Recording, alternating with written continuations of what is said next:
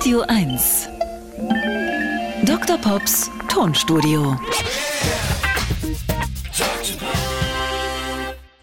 Ein historischer Moment. Die Beatles haben neue Musik herausgebracht. Now and Then.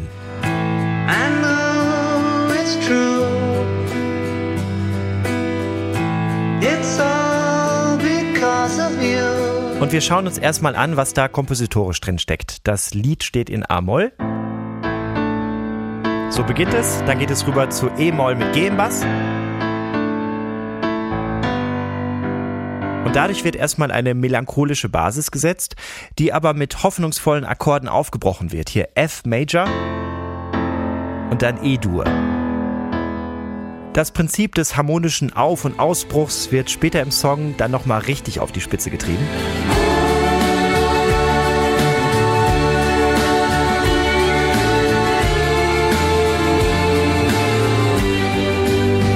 Typisch Beatles, in diesem einen Song passiert harmonisch mehr, als andere in ihrer ganzen Karriere verarbeitet haben. Basis für den Song ist ein Kassettendemo von John Lennon aus den 70er Jahren.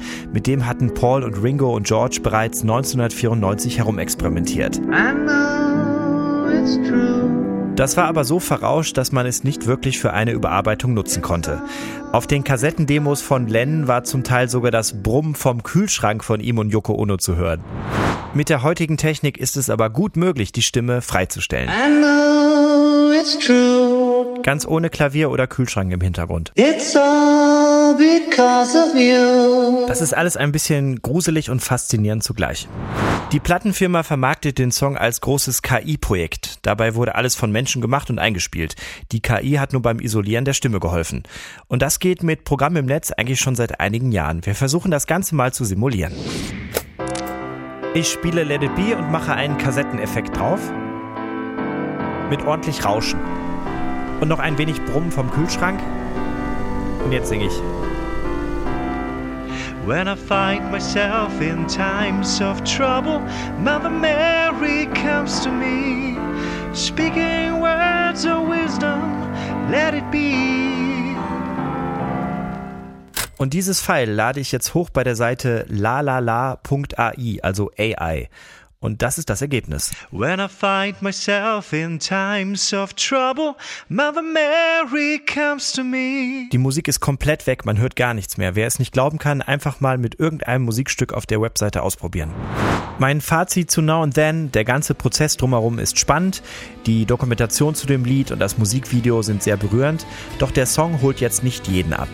Witzig finde ich, dass die Plattenfirma das Lied mit den Worten vermarktet, The Last Beatles Song. Paul McCartney sagt aber zum Schluss der Dokumentation, It's probably the last Beatles Song. Also es ist nur vielleicht der letzte Beatles Song. Gut möglich, dass man noch ein paar Notizzettel von John Lennon findet, die damals an seinem Kühlschrank hängen und macht ein ganzes Album draus.